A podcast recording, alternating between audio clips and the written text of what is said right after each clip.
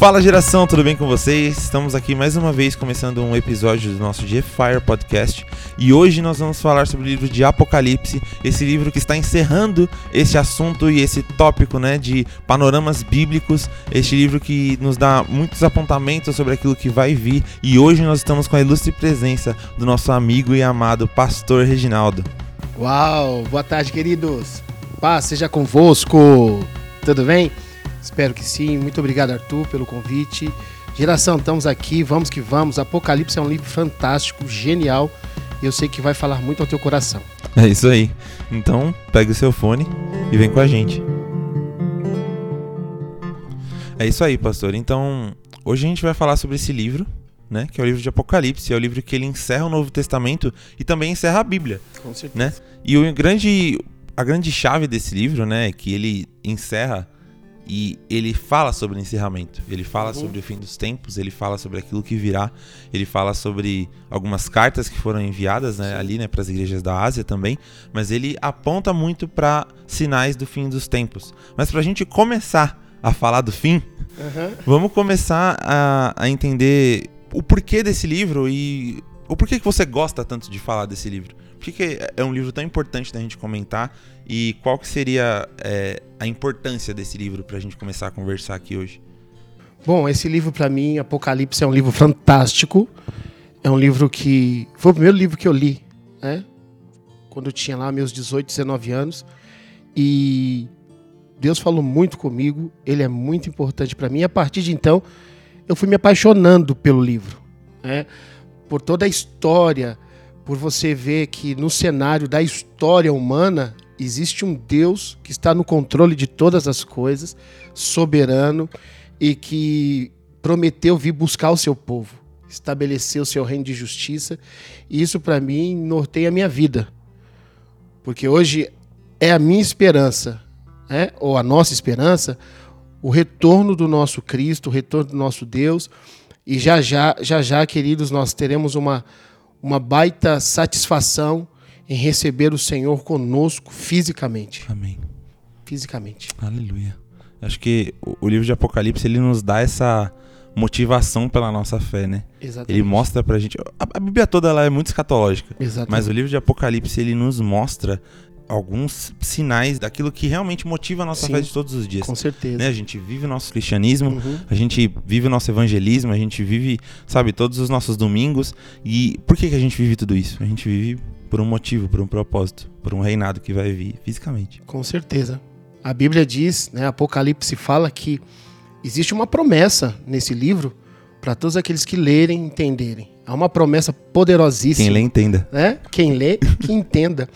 E, e é muito satisfatório saber nisso tudo que essa promessa é para todo mundo, né? Sim. Todo mundo que, que realmente é, converter, convergir o seu coração àquele que é o mais belo, aquele que é o mais lindo, ao Senhor dos Senhores, ao nosso Rei Jesus, não é verdade? Sim, com certeza.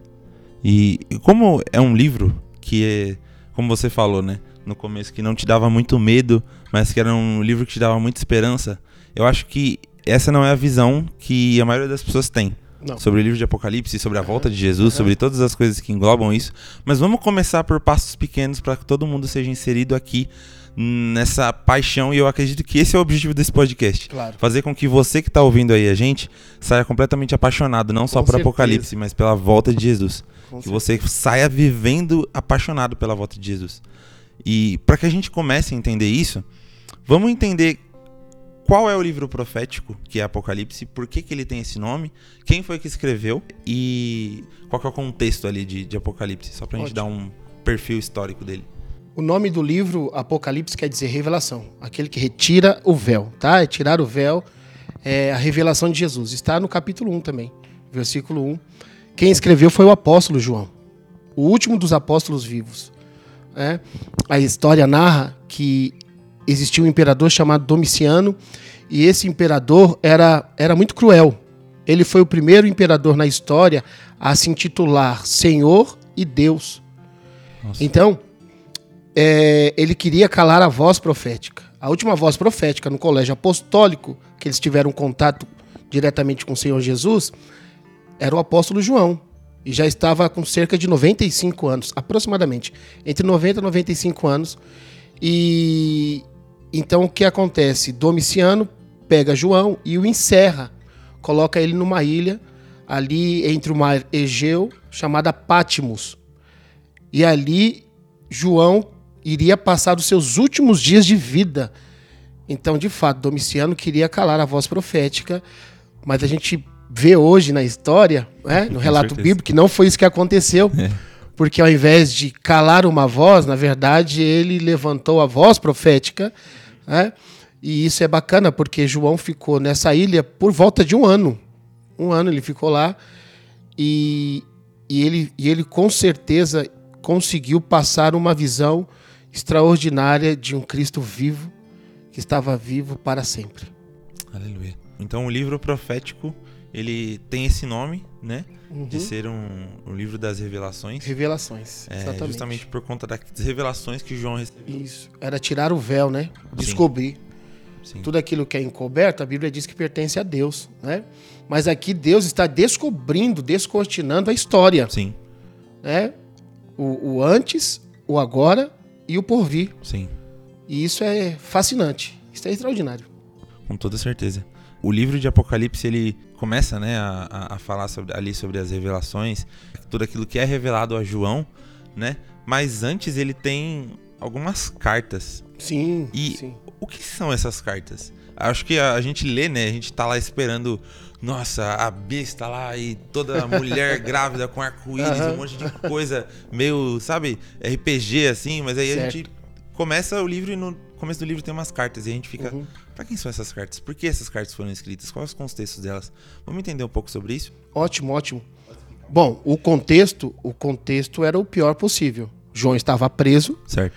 A igreja estava sendo muito perseguida naqueles dias, né? É, antecedendo Domiciano, existia Nero, o imperador Nero, e esse cara foi cruel. Esse cara foi um dos piores déspotas da história né, onde os cristãos morriam é, para acender, morriam queimados nas ruas de Roma. Ele incendiou Roma e botou a culpa em cristãos e judeus. Enfim, então havia uma perseguição, né? ainda que local, havia uma perseguição. E quando João é agora lançado lá, a igreja está sofrendo. Sofrendo com o quê? Com falta de esperança. A voz profética que existia naqueles dias, o apostólica, se calou segundo na cabeça deles. E, e agora, quando João é arrebatado, ele diz assim que ele está, ele foi arrebatado no dia do Senhor. Isso para nós é o domingo, é o dia da ressurreição. Uh, ele fala que ele viu o Senhor. Né? No momento mais obscuro da história, ele viu o Senhor. E a Bíblia diz que o Senhor que ele viu não foi mais um Senhor surrado, porque quando jovem ele esteve lá aos pés da cruz, vendo a crucificação do nosso Senhor, mas agora, quando já velho, ele não vê mais um senhor surrado, ele vê um rei poderoso, cabelos brancos, falando da sua eternidade. É até engraçado porque quando fala da eternidade, a Bíblia diz que ele é o pai da eternidade. É. Até a eternidade foi criada por ele. é? Então isso é fantástico, é fascinante, Arthur. Ele é o pai da eternidade. Então ele vem com os olhos com chama de fogo, é? aquele, aquele que vê tudo, que penetra tudo. E é interessante que quando fala de olhos com chamas de fogo, é tão apaixonante isso, Arthur, que os olhos dele, ele, ele, a gente pode olhar para os olhos dele e não ser fulminados, pelo contrário. Nós somos fascinados né, pela sua beleza. E ele vem com seu cinturão de justiça. Então, Cristo Todo-Poderoso. Né? Eu sou o primeiro, eu sou o último, eu sou o alfa, eu sou o ômega. E o lance das igrejas, a igreja estava sendo perseguida e aí passa-se então uma mensagem de esperança. Porque fala ali de símbolos, né? Apocalipse fala muito de símbolos, de números. E castiçais e estrelas são as sete igrejas e os anjos, os mensageiros daquela igreja. Uau. É, alguns entendem como os pastores da igreja, como a liderança da igreja, certo. aqueles que liberam a voz profética na igreja, enfim. E isso tudo foi, foi lançado porque a Bíblia nos mostra lá em Apocalipse que o Senhor conhece as obras, né? Em todas as cartas às igrejas, as sete igrejas da Ásia, da Ásia Menor, ele diz: Eu conheço, eu te conheço, eu te conheço. Isso para mim é fascinante, porque nós temos um Senhor que sabe toda a nossa dor, a nossa história, que conhece nosso começo e também já sabe o nosso fim. E nós entendemos então aí, Arthur, que essa mensagem de esperança deveria ser passada para toda aquela igreja. Ele escolheu sete, havia mais. Sim. Né? E ele escolheu sete, mas deveria ser propagada para todos os cristãos, todos aqueles que tinham o Senhor Jesus, para continuarem, não, não, não perderem suas esperanças, não perderem o seu ânimo, não permitirem que a tribulação, a angústia daqueles dias causasse pavor, porque todos eles esperavam o retorno do Messias. Sim. Todos eles. É, nós vemos a carta de Tessalonicenses, por exemplo, Sim. Paulo dizendo que é, eles aguardavam o retorno do Messias de uma forma extraordinária. Eles viviam cada dia como se fosse o retorno de Jesus. E isso é um estilo de vida sensacional. Sensacional. Eles viviam para que Jesus voltasse. Essa é a pegada da igreja. É, É viver isso. cada dia para que o seu rei volte. É. Essa é a mensagem de esperança. E agora com a perseguição, é, a perseguição, então as pessoas passam ou deixam de, de clamar a Deus ou de buscar o seu Senhor pelo amor envolvido. Elas passam por causa do medo a buscar a Deus por causa da necessidade. Então, é, quando elas sentiam a necessidade de alguém para libertá-las, elas passam a invocar o seu Cristo pelo medo. E Cristo queria continuar sendo invocado pelo amor. É isso. Porque o amor, o amor constrange a gente. Então ele vem como todo poderoso dizendo assim: "Eu ainda continuo com o controle de todas as coisas". e é fascinante isso. E é fascinante porque João passa uma mensagem de esperança dizendo: "Ei, isso não é o fim.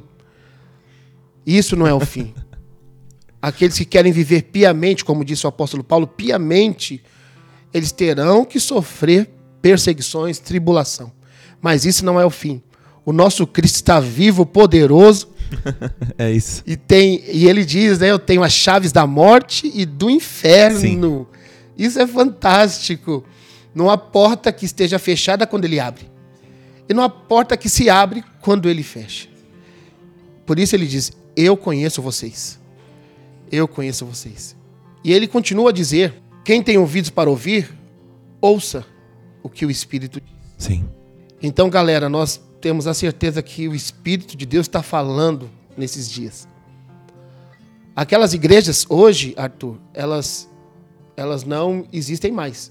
Certo. Aquela parte do, do planeta, onde fica a Turquia ali, existe praticamente 1% de cristãos hoje. E por que elas morreram? Por que elas deixaram de existir? Ou porque há o mínimo do mínimo ali? Porque elas deixaram de ouvir o que o Espírito está falando. Elas deixaram de ouvir o que o Espírito de Deus diz às igrejas.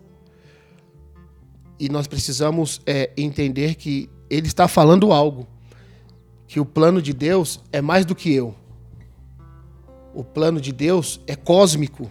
É isso. Então Deus não veio me restaurar, Arthur. Não veio te restaurar. Deus veio restaurar todas as coisas Sim. na pessoa do seu filho Jesus, que se apresenta como o ancião de dias. Sim. É a revelação de Daniel 7, o ancião de dias. Exato. Isso é fantástico. Quando ele diz assim: quem vê a mim vê o Pai, aí você tem a ideia agora na história, narrativa bíblica, que Jesus é o mesmo ontem, hoje será eternamente, co-igual ao Pai. Então nós precisamos olhar para isso tudo e tirar grandes lições. Apocalipse é fantástico. Aleluia. Nossa. Então, a gente encerra o podcast por aqui. Nossa. Meu Deus, como eu amo falar sobre Apocalipse. Gente, meu Deus do céu. Depois de ouvir tudo isso, a gente precisa absorver toda essa verdade que Deus ele revela através do seu filho João, de uma forma justamente como você disse, sabe? Porque aquilo que a gente espera não é mais um medo que a gente tem de tipo, meu Deus, as coisas vão acabar. Mas eu preciso cantar Maranata todos os dias da minha Isso. vida com vontade, com amor, sabe? A palavra de Deus, ela mostra em Mateus 9 que ele usa uma palavra para se referir a lançar as pessoas, a lançar os demônios para fora das pessoas. Aham. E essa palavra em hebraico é ikbalo. Eu já falei isso em alguns ikbalo. lugares. É, e eu ouvi isso de, um, de, um, de algumas outras pessoas. E essa mesma palavra ele usa lá em Mateus 9, que foi o que eu falei aqui, para chamar as pessoas quando ele diz que a seara é muito grande, eu preciso que os trabalhadores sejam mandados. E Uau. esses trabalhadores, quando ele fala mande trabalhadores, ele fala equibala trabalhadores. E a palavra equibala, ela significa lançar para fora sem direito de retorno. Isso. É isso. Mateus 9 ele fala sobre a Aham. volta de Jesus. Então a gente entende que a resposta do nosso Maranata é esse estilo de vida que você falou. Isso. Acho que é meio impossível a gente não, não, não falar sobre isso, mas o estilo de vida de volta de Cristo é aquele que entende que as coisas já foram para trás e que é como o próprio João diz lá em Apocalipse 1, no versículo de 9 a 11, ele fala: Eu, João, que também sou vosso irmão e companheiro na aflição, e no reino e paciência de Jesus Cristo, estava na ilha chamada Patmos por causa da palavra de Deus e Isso. pelo testemunho de Jesus Cristo. Eu fui arrebatado no Espírito no dia do Senhor. Isso. Então a gente entende que é isso, sabe? A resposta do nosso Maranata, a resposta quando a gente canta Maranata do céu é equibalo. E a gente fala, a gente precisa ser mandado pra fora de- sem direito de retorno. A gente precisa ser mandado do nossa, da nossa vida sem direito de retorno, sabe? Isso é fantástico, porque o que você está dizendo aí, o cantar Maranata, né, termina assim a carta de Apocalipse. Uhum. Maranata. Ora vem, Senhor Jesus. Sim. Isso fala realmente de um estilo de vida que caracteriza, sabe, uma paixão, um desejo, sabe, uma, uma angústia, Sim. né? Para que ele retorne, para que ele venha. Maranata significa muito mais do que avivamento. Uhum. Maranata significa muito mais do que eu ser bem sucedido profissionalmente. É isso. Maranata significa, sabe? Senhor, eu quero que o Senhor volte porque eu quero me deleitar com você Sim. presencialmente, eu quero você fisicamente comigo, ou conosco, melhor dizendo. Eu quero, eu quero você, Jesus. Você precisa estar aqui conosco. Essa deveria ser a canção da igreja Sim. em todo o tempo. Sim. Eu quero, eu quero você aqui comigo. Eu não consigo mais viver neste mundo sem a sua presença física aqui. Sim. Nós temos a presença espiritual dele, né? Nós temos a presença. Onde estiver dois ou três falando em meu nome, no meio eu vou estar. Eu não vou deixar vocês sozinhos. É a promessa dele. Mas Maranata significa dele vir e reinar fisicamente com a gente. E esse deve ser o maior desejo da igreja. A igreja deve queimar por isso, deve ser fascinada por isso. né? nossas canções, nossas pregações, nosso evangelismo deve ser voltado para que esse Maranata aconteça Sim. hoje, agora, sabe? E, e- e a turma lá, os nossos irmãos do passado, da igreja do passado, Sim. eles cantavam Maranata no Partido Pão. É, eles cantavam, por quê? Porque eles estavam esperando. Foi essa a promessa que os anjos disseram aos apóstolos: aqueles que vocês estão indo, vendo ir, ele há de voltar, ele vai voltar. Então, todos os dias eles abriam a porta e gritavam: Maranata, vem, Senhor, vem fisicamente, vem, vem comer conosco. E é, e é fantástico isso. Porque aqueles dois no caminho de Emaús estavam né, completamente desfocados de tudo. Sim. Perderam a motivação de vida. Não, ele mentiu para nós. Ele mentiu, mentiu, mentiu. E de repente, Jesus se apresenta a eles e eles nem reconhecem. Arthur, eles nem reconhecem. E eles sa- saem naquela caminhada e eles relatam, né? Mas o nosso coração não ardia quando ele falava. E é engraçado que os olhos foram abertos no momento que Jesus deu graças, partiu o pão e entregou. E aí os olhos deles foram abertos. Porque Maranata fala muito disso, esse retorno, né? Parousia, que a teologia chama Parousia, isso. né? Parousia, volta repentina de um rei. Ah, quando quando eles, eles entenderam aquele partido do pão, eles entenderam que, sabe, no Maranata, no reino de Cristo, a melhor coisa não é receber. A melhor coisa é entregar. Sim. Porque a ceia nunca foi constituída para eu comer. A ceia não é para comer. A ceia é para repartir. Porque foi no partir do pão, fazer isto em memória de mim. O que? O repartir. Por isso os apóstolos, né? A, a, a, os apóstolos ensinaram: melhor coisa é dar do que receber. Então, Maranata. Por isso você falou aí, é, é ir sem ter na mente o retorno. É a entrega total. Sim. Sabe? É, o- é o se entregar totalmente. É deixar ele operar. E é isso que o Espírito está gritando. Sim. Quem tem ouvidos para ouvir, ouça o que o Espírito diz à igreja. E nós precisamos realmente é, viver uma preparação de que o nosso coração vai ferver tanto de amor por Ele, tanto de amor, vai ser tão, tão implícito isso em nosso rosto, que tudo, tudo, tudo será secundário.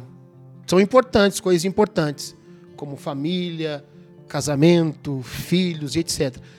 Mas a nossa maior paixão é ter Jesus fisicamente no nosso meio. Se a gente já tem é, momentos maravilhosos com o Senhor, seja no secreto, seja com a janela aberta, como o Daniel, né? imagine com ele fisicamente com a gente. Sim. Fantástico, Arthur. Nossa, é, você falou sobre, sobre a ceia e o engraçado é que ela termina. Façam isso em memória de mim, É, até que eu venha. exatamente, até que eu venha. A direção da comunhão, ela não é só. Ela aponta pra volta de Jesus. Isso é A ideia de repartir, ela aponta pra Jesus. Pra a ideia Jesus. de viver como igreja aponta pra Jesus. Então, meus amigos, se vocês acham que só Apocalipse fala sobre a volta de Jesus, a sua vida de igreja fala sobre a volta de Jesus. exatamente. Isso precisa refletir na nossa vida. Você falou sobre uma coisa que eu, que eu, que eu queria muito falar, assim, que é sobre parousia, sobre maranata e sobre esses, esses termos todos dificultosos, assim, que a gente olha e fala, meu Deus, isso é só pra ter Arpazo. óleo. É, aí a galera olha assim e fala, que que é isso, mano? E só pra gente dar aquela lembrada, quais são as sete igrejas mesmo que, da, da Ásia? Tá. As sete igrejas, As sete igrejas. Isso. Começa com Esmina, certo? Depois vem Éfeso, Certo? vem Tiatira, Pérgamo, vem Laodiceia, vem também Filadélfia. Esqueço alguma? Tem mais uma, não é? Peraí, vamos lá no texto então, né? é isso. Vamos na Bíblia que a gente não erra. vamos lá na Bíblia, gente. Eu falo porque às vezes a gente. é, são termos que a gente olha É. e a gente olha e fala assim, ah, eu não sou digno de saber isso daqui, só se eu fizer um curso. Sabe? Então a gente. Vamos Ó. destrinchar esse livro. Éfeso, Esmirna, Certo. Pérgamo, Tiatira. ahn, a outra é Sardes, Sardes. Sardes, era que faltou. Era. Filadélfia e Laodiceia. Laodiceia. É muito interessante porque ah, em todas elas o Senhor fala: Eu conheço, Uhum. Eu conheço. Então a igreja que se dizia rica, ele falou assim: Você é pobre. A igreja que dizia-se pobre, ele falou: Você é rica, você é pobre na terra, mas tem um tesouro no céu. Yes. É rica com Deus. Sim. né? A, a, a igreja que dizia que era viva, ele fala: Você é morta. Uhum. Tem aparência de viva, mas está morta. A Filadélfia foi a igreja que encheu os olhos do Senhor. Né? Mas é engraçado que a última igreja, Laodiceia, Laodiceia é, é um pouco complicada. Por quê? Porque significa, num, num termo mais geral, governo humano, julgamento dos homens. Certo. Laodiceia, governo humano.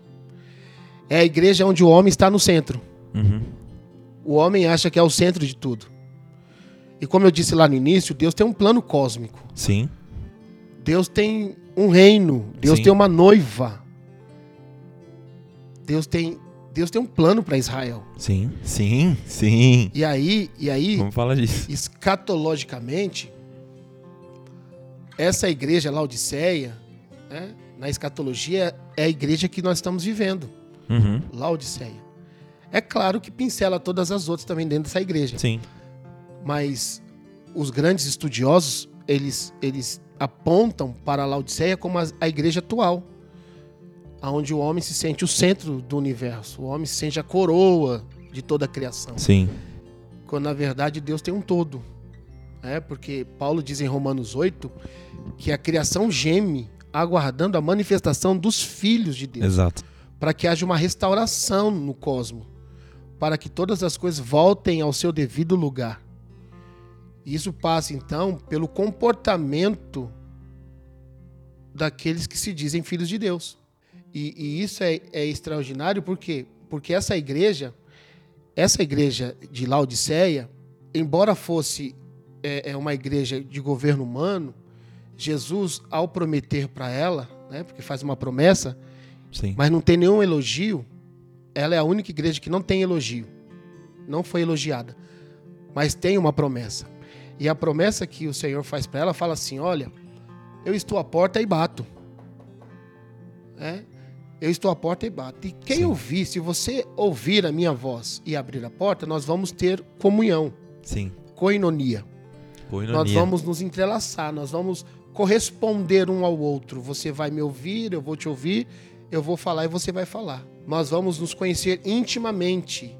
Essa palavra conhecer intimamente fala de conhecer totalmente. Sim. De não haver restrições, embora na eternidade nós vamos viver a eternidade toda conhecendo a Deus. Mil anos, né? né? Oséias fala sobre isso, né? Conheçamos e prossigamos em conhecer a Deus. Então Deus é um ser inesgotável. Sim. Sua sabedoria é inesgotável. Então nós vamos passar a eternidade e não vai dar. Porque se ele é inesgotável, então, e é a fonte de toda a vida. E aí Deus faz, Jesus faz uma promessa para essa igreja. Ao que vencer, se assentará comigo no meu no trono, trono, assim como eu venci e me assentei no trono de meu Pai. Isso é fantástico, porque você não vê ele falando isso para as outras, vê ele falando isso para Laodiceia, uma que Sim. tinha que achava que era o centro de tudo. Isso quer dizer o quê? Que o nosso Cristo, ele é misericordioso. Sim. E ele quer que a gente o conheça. Quando a gente passar a conhecer, eu deixo de ser eu para me tornar nós, Arthur. É isso. Porque nós é melhor do que eu. É isso mesmo. Nós é melhor do que eu. Então, aquele lance da ceia é fantástico. Por quê? Porque a Bíblia diz no repartir, no repartir, nós estamos comendo o corpo né, uhum. de Cristo. E a Bíblia diz que nós somos o corpo de Cristo. Então, sempre quando você está, querido ouvinte, uh, ceando, entenda que você não está ali apenas para comer um pedaço de pão ou beber um pouco do cálice do suco. Você está ali para ser um pão para alguém. E a maturidade do Maranata é essa. Porque Jesus falou assim: vocês podem comer de mim, esse é o meu corpo. Vai ser muito interessante, Arthur, quando nós tivermos, sabe, o entendimento destravado e a maturidade para dizer para o outro: Sim. Este é o meu corpo. Pode comer. Esse é o meu corpo. Isso será fantástico. E eu vejo que isso já começa a acontecer nessa igreja Laodiceia, nessa igreja atual. Eu vejo que tem muita gente entendendo o propósito do Maranata. Do hora vem, Senhor Jesus. Então, então pode comer. Esse é o meu corpo. Está na tua mão. Come. E essa, essa é uma mensagem poderosíssima. Não é mais, não é mais só o corpo de Cristo. Eu sou parte desse é corpo. Exatamente. Então eu sou esse corpo também. Uau. Eu costumo dizer Aleluia. assim que naquele dia, Arthur, quem sabe Jesus não entregou um pedacinho de você para Pedro. Nossa. Forte, né? É, é, é por aí. E a gente olha então e enxerga ah, depois dessa mensagem de esperança, de encorajamento, de, de sabe, uma mensagem onde realmente o, o Senhor Jesus estende as mãos e puxa para cima. A Bíblia fala que João sai dessa posição e vai para uma posição mais alta, vai para o quartel-general de Deus, para a sala do trono. E lá, lá, meu amigo, lá é sensacional.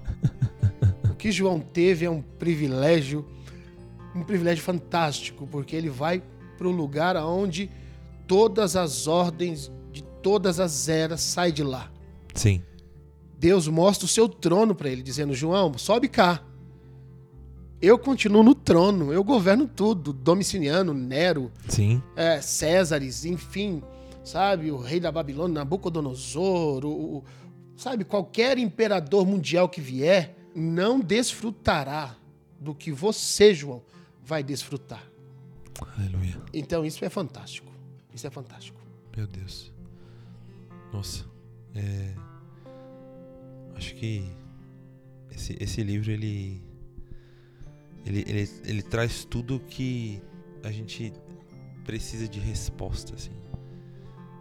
De, de, de, de todos os âmbitos assim, né? de, de viver a comunidade, de esperar por Amém. de viver uma vida com Cristo, Amém. é, sabe, daquilo que a gente vai viver.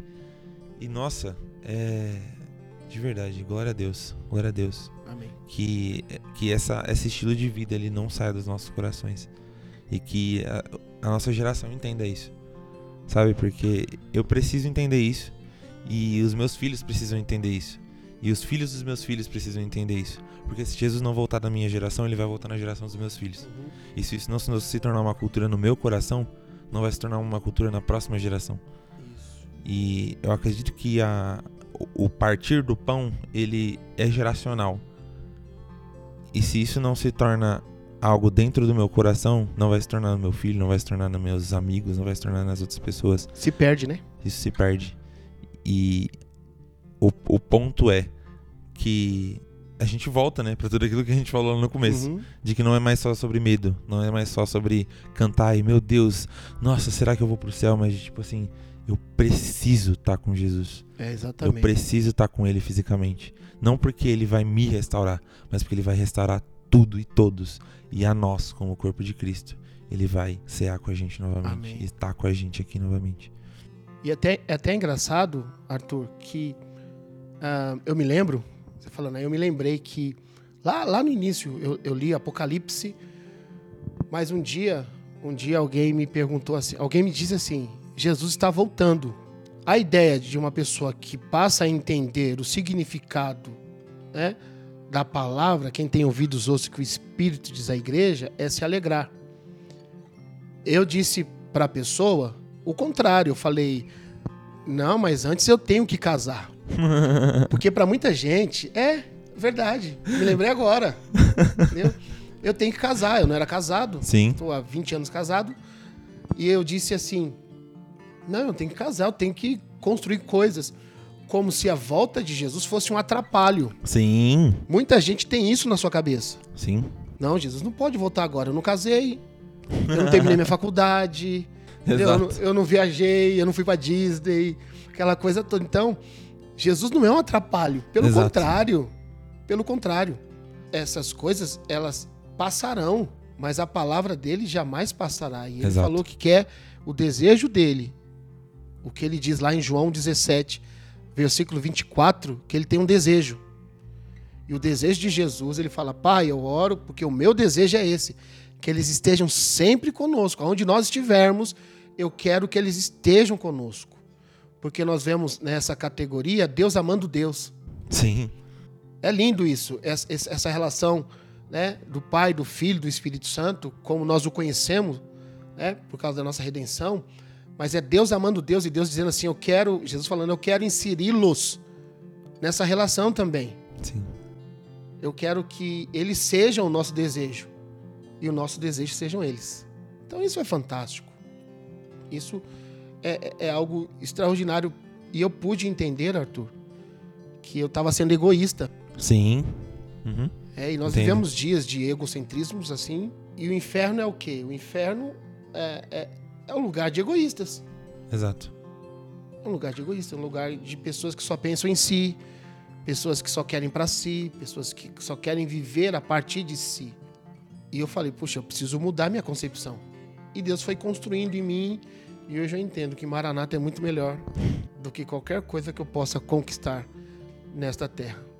A, a volta de Jesus é uma parada que me, me deixa muito animado, assim, né? Eu tava Isso é falando, bom. eu tava isso é falando bom. com a Ju, né? A minha noiva, eu Aham. tava aqui. A gente tava conversando so- ainda sobre se casar e sobre ficarmos noivos e tudo mais. Eu sempre falava, a gente sempre falava um pro outro: Ó, se Jesus voltar antes de da gente casar, eu não tô nem aí, viu? Eu não tô nem aí. Isso, isso e eu aí. falava, nossa, mas, nossa, glória a Deus que eu tô pensando sobre isso. e aí você falou sobre isso, eu falei, nossa, verdade, eu falava a mesma coisa. e eu ficava tipo assim, nossa, eu preciso casar antes. Mas aí eu parei e pensei, não, o casamento que eu preciso viver e o que é o realmente a chave da minha vida não é o meu com a Júlia, Isso. não é o de o seu ouvinte com o seu cônjuge futuro ou atual, mas o da igreja com o noivo. Com o noivo. E a gente precisa ser esse amigo do noivo, a gente precisa ser a igreja, sabe? Essa pessoa que apregoa sobre a volta de Jesus e vive sobre a volta de Jesus e, sabe, desses. Aham. Exatamente. Jesus está voltando. E não tipo, Jesus está voltando, hein? Pelo amor de Deus. Não, Não, mas tipo, Jesus está voltando e você precisa ser apaixonado tem por isso. ser- Exatamente. Exatamente. É um estilo de vida. Você falou de amigo do noivo, né? Uhum. É o ministério de João Batista. o ministério de João né? Batista, Amigo exatamente. do noivo. Eu adoro falar sobre isso. E é, é muito interessante, por quê? Porque nós temos que é, ter esse estilo de vida Sim, e nós devemos estar é, em relação com o Senhor Jesus como um amigo, sim, né? como Enoque. Enoque andou com Deus. sim, exato. Olha para a vida de Davi. Davi é fascinante. O que, o que aquele menino que ninguém dava nada se tornou, né? não só pelas conquistas, mas por aquilo que ele vivia com Deus, as experiências fortíssimas que eles tinham com Deus. Fantástico. Abraão, Uhum. a ponto de Deus vir na casa dele, fisicamente. Né? Ou a teologia chama de teofania. Sim, né, aparição de Deus né, é, em forma corpórea. Mas isso é fantástico, Arthur. Que tipo de experiência é essa que esses irmãos tiveram que nos traz tamanha, nos aguça o desejo de querer conhecer mais a Ele? De cantar canções como Eu Quero Conhecer Jesus. Você olhar para Enoque e ver um camarada que escatologicamente, né? Porque Enoque, Enoque fala do arrebatamento. sim, É um tipo de arrebatamento. sim. Deus o tomou para si. É o arpazo no grego, é, né? Exato, exatamente. O arrebatamento. O arpazo. Isso é fantástico. Né? O que a sensação que Elias teve em também viver isso, né? Esse arpazo, Sim. o harpazo, esse esse tomada inesperada, repentina, mas é interessante que eles estavam aguardando isso. É, é, eu acho Ele- que é esse o, o, o grande ponto, né? Exatamente. Eles aguardavam e eu acho que a gente pode chamar eles, eles todos de amigos do noivo. Amigos do noivo. Porque eu acho que é, é uma, é uma, é uma- é uma boa coisa pra gente trazer como um, um grande ponto-chave desse podcast todo. Pessoas que têm um ministério como amigos do noivo. Um amigo meu que me, me ensina muito sobre, sobre a volta de Jesus, ele fala muito sobre isso. E que ele ficava muito pensativo em relação ao, ao ministério dele, se ele era evangelista, se ele era mestre, se ele era alguma coisa, o que, que ele era. E ele fala isso em outro podcast. Ele tava até conversando com alguns amigos e eu tava Uhum. ali no meio conversando com ele. Ele tava falando justamente sobre isso. Sobre, às vezes, quando ele pregava, ele se achava um mestre. E às vezes, quando ele ia fazer um evangelismo, ele se achava um evangelista. E aí, às vezes, ele também era alguém que tocava nas pessoas dentro da igreja dele. Ele se, achava apóstolo. Mas ele também cuidava de muitas pessoas, então ele se achava pastor. Mas ele não achava o que, que ele era ali. E aí, quando ele olhou para João Batista, ele viu que João Batista ele fazia aquilo que o noivo precisava que ele fizesse. Aham. E João Batista ele era- não era nada, ele era só amigo.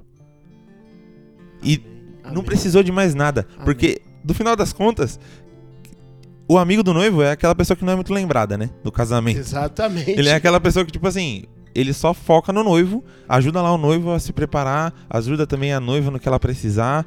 É, sabe, o amigo do noivo ele é aquele padrinho, né? O que Aham. atualmente é hoje. E isso é muito verdade, até porque no final da história, João Batista é decapitado. Perde a cabeça. E depois que ele termina a sua missão, ele perde a sua cabeça.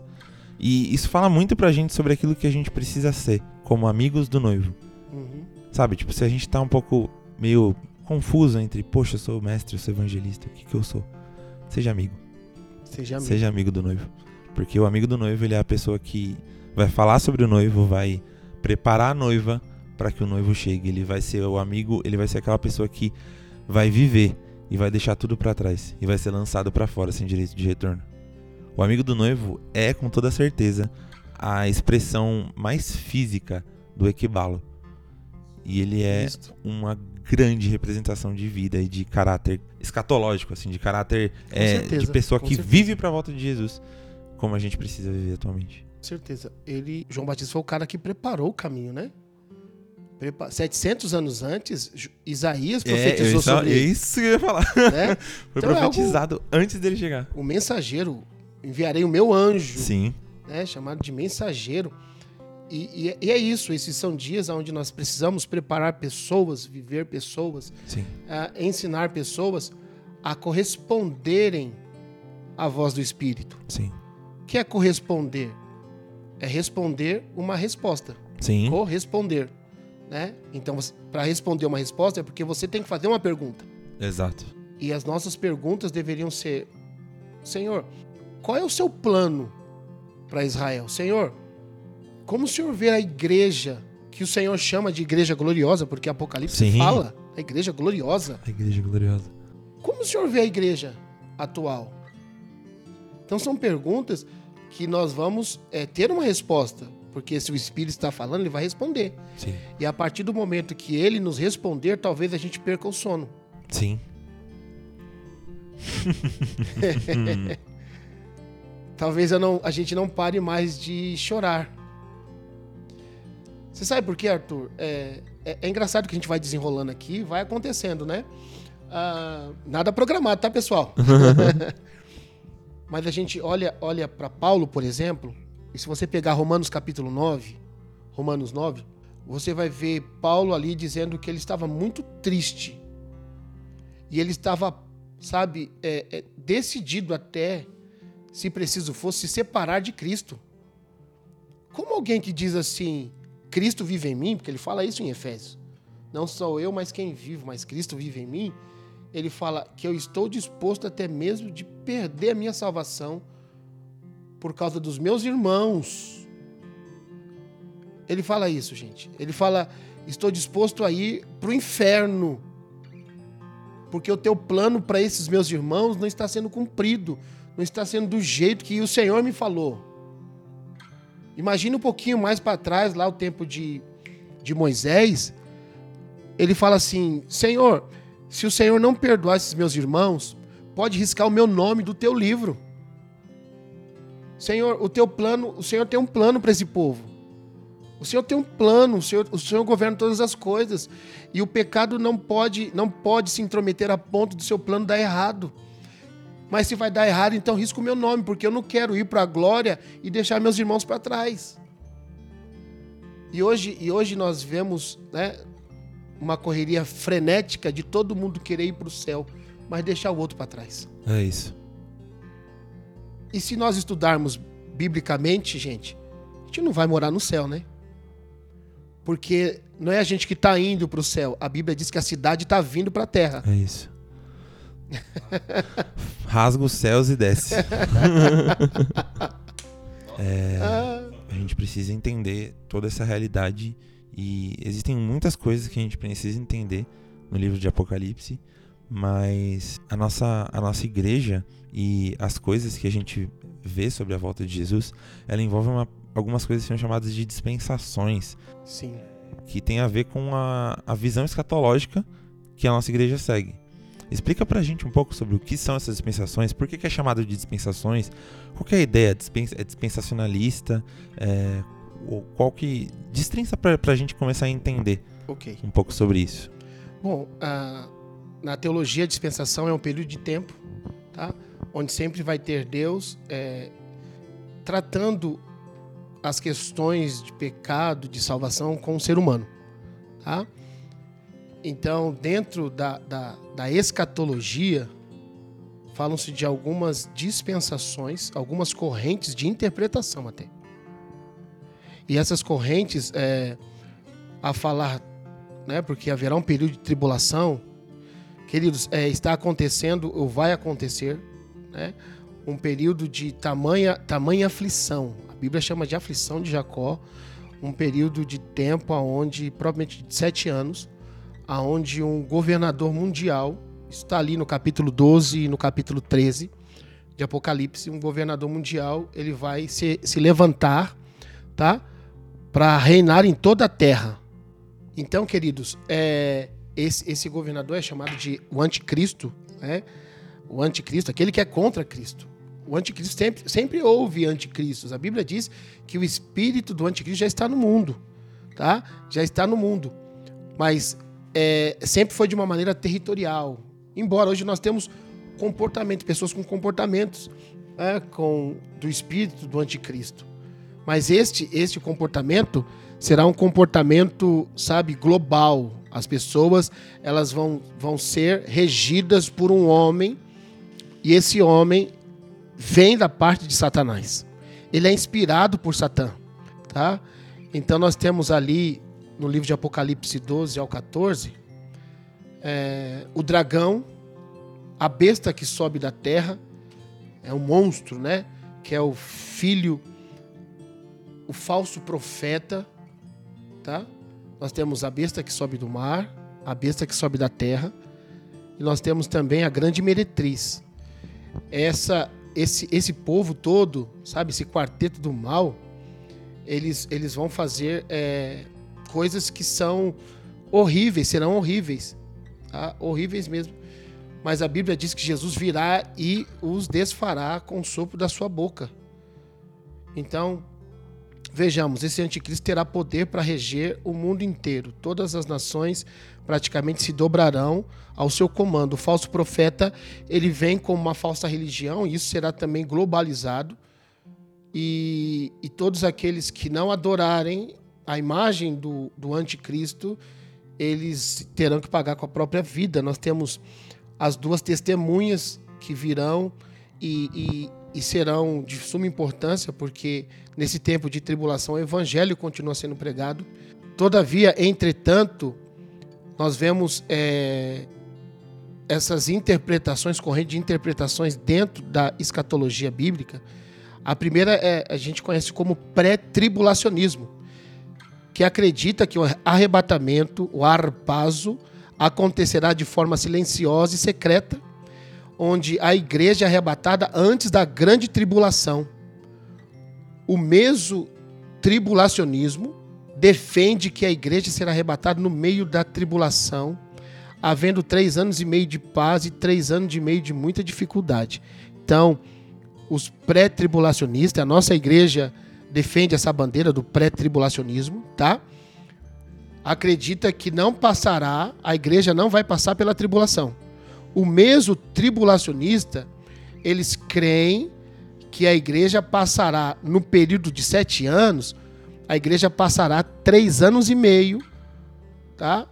E quando o anticristo se empoderar de todo o poder do diabo, porque ele vai odiar a igreja, os cristãos, os judeus, então acredita-se, o mesmo tribulacionismo acredita que Jesus volta e arrebata a sua igreja.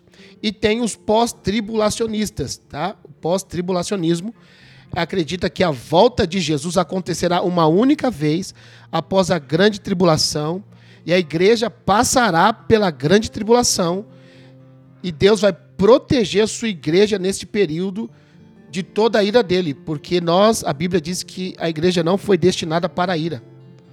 Tá? Então, não há distinção entre Israel e a igreja. É o que acredita o pós-tribulacionismo. Ambos serão poupados, tá? Ambos serão, no pós-tribulacionismo, ambos serão poupados desta angústia de Jacó, como disse o profeta Jeremias, tá?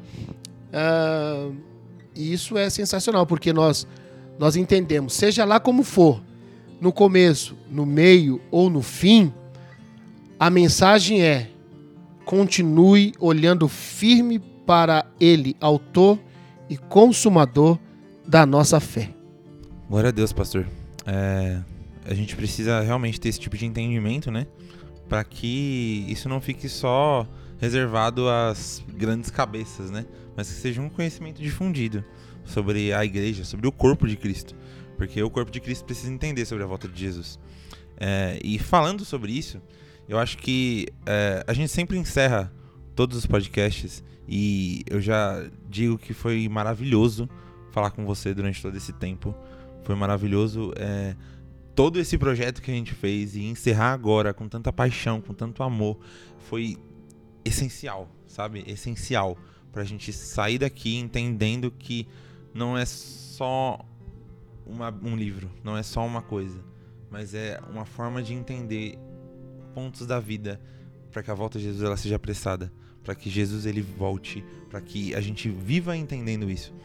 E eu acho que um ponto prático, a gente sempre encerra todos os podcasts falando sobre seja um, um ponto prático para a gente levar para nossa vida, seja alguma coisa. E você falou sobre o espírito do anticristo e sobre os falsos profetas. E eu queria que você deixasse aqui pra gente uma forma da gente aí reconhecer esses falsos profetas e fugir deles e deixar com que eles não tomem e esse espírito também não tome conta do nosso coração. Sabe? Como que a gente pode fazer isso? Bom, a falar do, dos falsos profetas, até porque o espírito do anticristo é, aponta para essa falsa ilusão é, de que tudo será lindo sem Jesus. O falso profeta ele sempre vai querer parecer com o profeta de Deus, mas não terá a mentalidade de um profeta de Deus. Por quê? Porque a marca da besta, a marca da besta, ela é algo interessante, porque é uma cópia, Arthur. Se você olhar, se você olhar para uh, Deuteronômio capítulo 6, Deus fala que a marca, a marca ou a palavra de Deus deveria ser escrita e colocada nas, na testa, na fronte e nas mãos. Tá? E aí, quando nós olhamos para a marca da besta, a Bíblia diz ali que será uma marca, será na fronte e também nas mãos. Então você vê uma cópia, uma cópia daquilo que Deus já orientou o povo de Israel. Todavia, entretanto, o que, o que isso significa? Que a marca, o sinal da besta, pode ser um padrão de pensamento que modela o comportamento ou a maneira de viver. Nós estamos vivendo isso nesses dias, né? Parece que o certo se tornou errado e o errado se tornou certo. Mas por quê? Porque é um padrão de pensamento que modela o comportamento e o comportamento autoriza uma intervenção espiritual. Porque lá em Deuteronômio nós vemos bênçãos, né? Para todos aqueles. E a gente culturalmente ensina né? acerca de guardar a palavra do Senhor. Guardei a tua palavra no meu coração. E aqui nós vemos nessa nessa intervenção maligna também uma marca. E essa marca vai desencadear intervenções sobrenaturais, espirituais. E aí vai, vai haver muito engano. Paulo disse que é uma era de engano, uma era de mentira. Que as pessoas, esse espírito do anticristo vai, vai englobar toda a terra e vai trazer tais mentiras a ponto das pessoas acreditarem que isso é uma verdade. Então, como, como a gente pode se proteger disso tudo? Quando a gente, quando a gente olha e vê que eles não cantam Maranata. Que a mensagem deles não é a mensagem de esperança no retorno de Jesus. Quando a mensagem deles é apenas uma mensagem de esperança no viver o aqui e o agora. Então acho que explicando bem esse, sabe, esse contexto, é nisso que nós devemos prestar atenção nesses dias. Porque eles jamais cantarão Maranata. Jamais queimarão de paixão por Jesus. Mas sempre estarão falando que a gente deve ter tudo e conquistar tudo nesta terra. E voltando um pouco para as igrejas, Jesus falou: Você é rica, mas é pobre comigo. E você é pobre na terra, mas é rica comigo que a gente possa olhar para isso tudo, queridos, e ver nos sinais que o Senhor está enviando e na Sua Santa Palavra, conferindo ela dia a dia, hora após hora, e entendendo que o Senhor deixou o seu profeta, os seus profetas, a sua voz, a sua mensagem. A sua mensagem deve ser guardada, protegida em nosso coração. Porque a Bíblia diz que maior é aquele que está em nós do que aquele que está no mundo. Então nós podemos olhar para isso tudo e entender que se você ver um falso profeta ministrando a palavra, se você queima por Maranata, você não será enganado. De jeito nenhum. Você não será enganado. Porque a palavra de, do Senhor arderá no teu coração. E tudo aquilo que não for, o próprio Espírito Santo vai lhe falar: Esse não sou eu. Não é a minha voz. Então, esse talvez seja para mim uma das grandes é, maneiras, ou uma, uma maneira eficaz de reconhecer um falso profeta. E eu só posso reconhecer um, Arthur, se eu estiver queimando por Jesus. Se eu conhecer as Sagradas Escrituras. Se eu não apenas ler a, a Bíblia, mas a Bíblia precisa me ler. É, é, é, eu acho fantástico isso. Eu não tenho que ler a Bíblia, a Bíblia tem que me ler. E aí, e aí nós entendemos o que Deus falou para Josué. Medita nesse livro, medita, pensa, reflete ele, de dia e de noite, coma pedaço por pedaço. Não precisa ter pressa, apenas deixe ela te ler. E assim nós vamos ver e nós vamos cantar Maranata. Ora vem, Senhor Jesus. Que venha o teu reino, Senhor. Em nome de Jesus. Aleluia, pastor. Aleluia. Bom, e com esse canto, essa palavra, nós encerramos esse podcast e encerramos esse tempo. Maranata. Ora vem, Senhor Jesus. Maranata. Muito obrigado, pastor, pela sua presença. Foi maravilhoso estar aqui com você, compartilhar o meu coração e queimar esse coração junto contigo sobre a volta de Jesus. Que em nome de Jesus, o, o quanto a gente está aqui, sabe, queimando por Jesus e falando sobre a volta de Jesus. falando sobre Jesus e que isso impacte as pessoas que estão ouvindo esse podcast. Foi maravilhoso estar com você. Muito obrigado. Eu que agradeço, Arthur. Prazer. É, quando a Julinha me, me convidou e você também e tal. Muito obrigado, viu, pela confiança, pelo carinho. Muito obrigado. É um prazer estar com vocês aqui, viu, ouvintes? Que Deus abençoe e leve isso para o seu coração. Maranata. Não deixa nada roubar isso do seu coração. Convém que ele cresça. Ele cresça. Que Jesus cresça. E ele está no controle de toda a história. Ele tem o um governo, tá bom? Um beijo no coração de vocês. Estamos à disposição. Paz. É isso, pastor. A gente só chama pessoas que são apaixonadas por aquilo que falam. E a gente pode ver isso na sua vida. E que em nome de Jesus, as pessoas que estão ouvindo esse podcast também possam representar isso para as outras pessoas. Que elas possam refletir essa paixão pela volta de Jesus. Muito obrigado por você que tem ouvido a gente, tem acompanhado a gente por todo esse projeto. Que Deus abençoe vocês. Maranata.